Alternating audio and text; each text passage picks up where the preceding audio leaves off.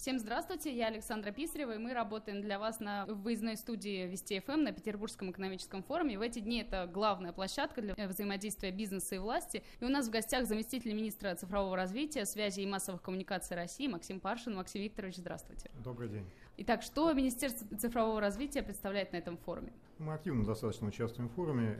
Я просто один пример приведу. Мы буквально недавно подписали соглашение с национальной системой платежных карт «Карта мира» о том, что обновляется комиссия при оплате штрафов если у вас карта МИР есть на едином портале государственных услуг. То есть, э, если вы оплачиваете штрафы, имеете карту МИР, то платите ровно столько, сколько вы должны государству, нарушив правила дорожного движения, никаких комиссий банка, платежной системы оплатиться не будет. Ну, то есть, и так э, на государственных услугах, насколько я знаю, есть скидка при оплате через э, портал штрафов, то есть теперь и еще меньше эта сумма будет для держателей карты МИР. Да, совершенно верно. Вообще есть 30% скидка при оплате пошлин. 30% оплата пошлин, ну, если вы платите в электронном виде это очень хороший стимул, действительно, для того, чтобы вовлекать граждан в цифровую экономику. Сейчас э, есть 30% скидка при оплате государственных пошлин. Вот. И ну, есть скидка, когда вы платите штраф ну, в сокращенный период. Угу. Но при этом все равно, если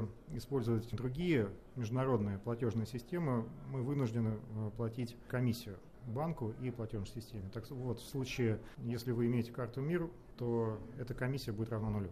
Угу. Ну, как раз-таки на личном а, примере я знакома с этим самым, а, с этим снижением стоимости пошлины, например, при замене водительского удостоверения. Но, тем не менее, вот если я приходила туда менять через госуслуги, то было значительное все же число людей, которые приходили и сидели очередь вживую, так сказать, по старинке. Вот по поводу использования портала государственных услуг, насколько растет его популярность, насколько растет количество зарегистрированных пользователей? Сейчас у нас 93 миллиона зарегистрированных пользователей на портале.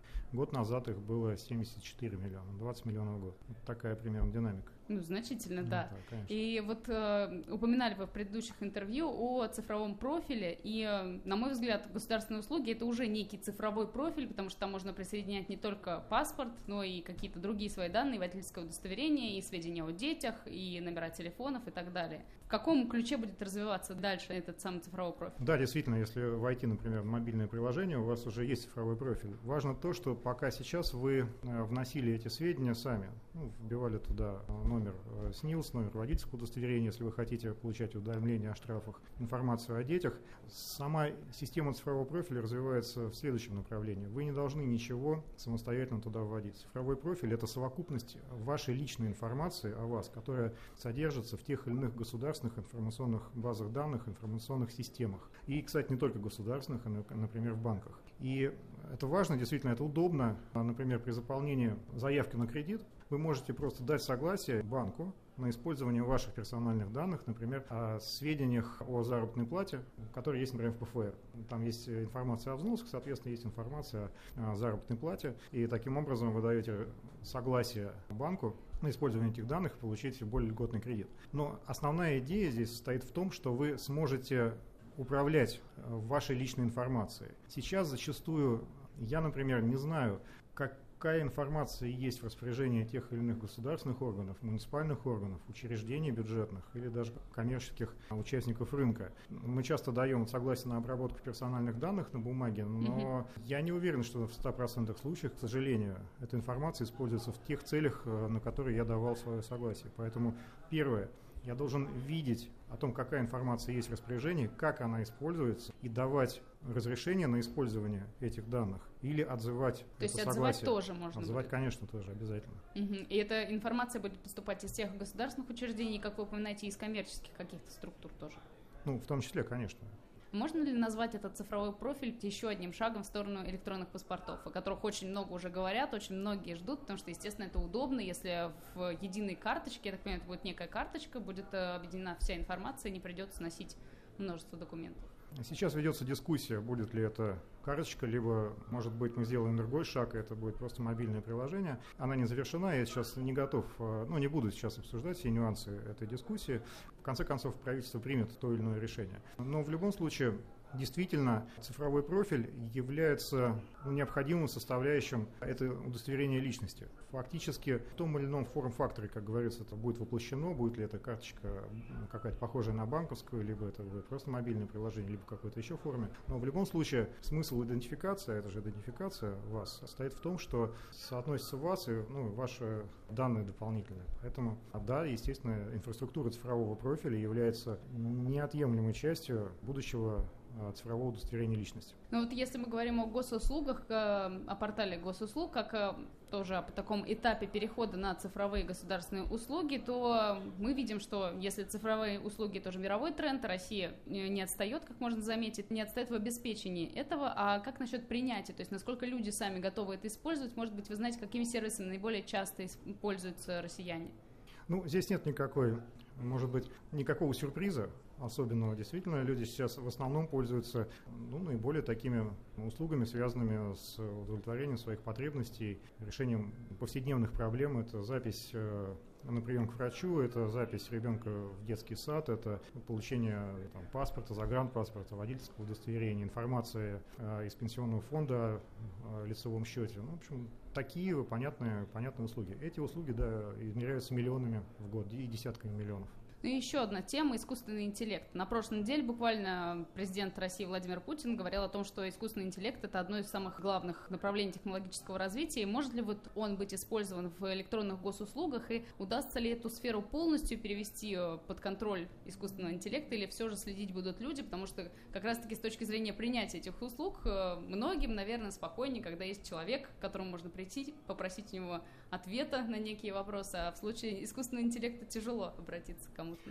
Ну, то здесь есть и, и положительные стороны, и отрицательные. Действительно, можно прийти с человеком, как-то обсудить и часто договориться. Но, с другой стороны, человек может и ошибиться, вольно или невольно. Вот. А с информационной системой ты никак не договоришься. И, конечно, это может быть кому-то и усложнит жизнь, но все-таки наше основное движение в направлении полной автоматизации процесса. Мы все услуги должны получать онлайн. В большинстве случаев нет вообще предмета принятия решений.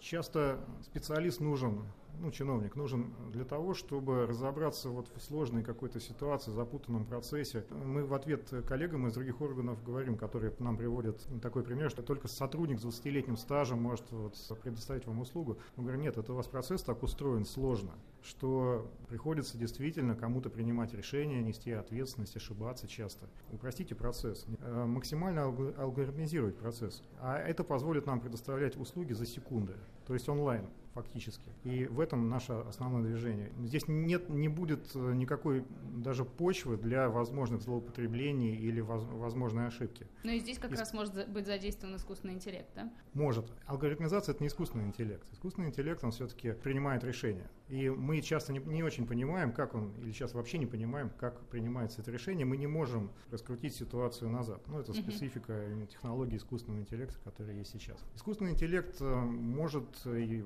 и уже применяется, и будет применяться, и, э, и будет развиваться а использование предоставления госуслуг, например, когда вы сформулируете вашу потребность на госуслугах ну, обычным человеческим бытовым языком.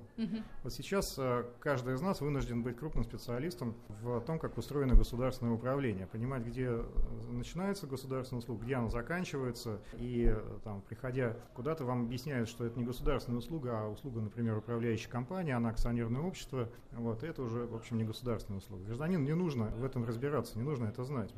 Суть в том, чтобы сформулировать потребность, которую есть или какая-то проблема. Искусственный интеллект здесь поможет понять, классифицировать эту проблему, довести ее до правильного сотрудника, если такой сотрудник все же пока у нас есть, который эту проблему решит. Вот. И здесь э, искусственный интеллект действительно нам очень может помогать. Он может помогать в том, что избавит сотрудников, чиновников от э, большой части рутинной работы. Здесь, да, действительно, технологии могут и должны развиваться. Ну и тему, которую вы затронули буквально мельком, нам все-таки нужно остановиться. И вы говорите о том, что сами ведомства иногда не готовы к такому переходу к цифровым государственным услугам.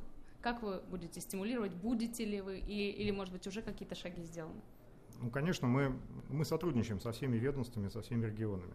А наша идея суперсервисов, а именно э, комплексных жизненных ситуаций, как раз таки состоит в том, чтобы в командной работе, объединив всех э, представителей, всех э, тех органов власти, которые участвуют в предоставлении государственной услуги, разработать совместно вот единый сквозной процесс предоставления услуги и процесс взаимодействия между разными органами власти, коммерческими сервисами и другими структурами. Вот, и здесь мы добились определенных успехов. Уже вот наши 25 суперсервисов, такие как рождение ребенка, поступление в ВУЗ онлайн ну и ряд других, мы по ним уже понимаем целевое состояние, уже подготовлены планы действий. И здесь э, практически по всем вопросам, за редким исключением, нам удается договориться я думаю, что те исключения, которые остаются в ближайшее время, их не будет тоже. Будем надеяться. Спасибо большое, Максим Викторович. Эта тема действительно, его можно обсуждать очень долго. Надеюсь, мы вернемся к ней еще в эфире не раз. Напомню, в гостях у нас был заместитель министра цифрового развития, связи и массовых коммуникаций Максим Паршин. Спасибо.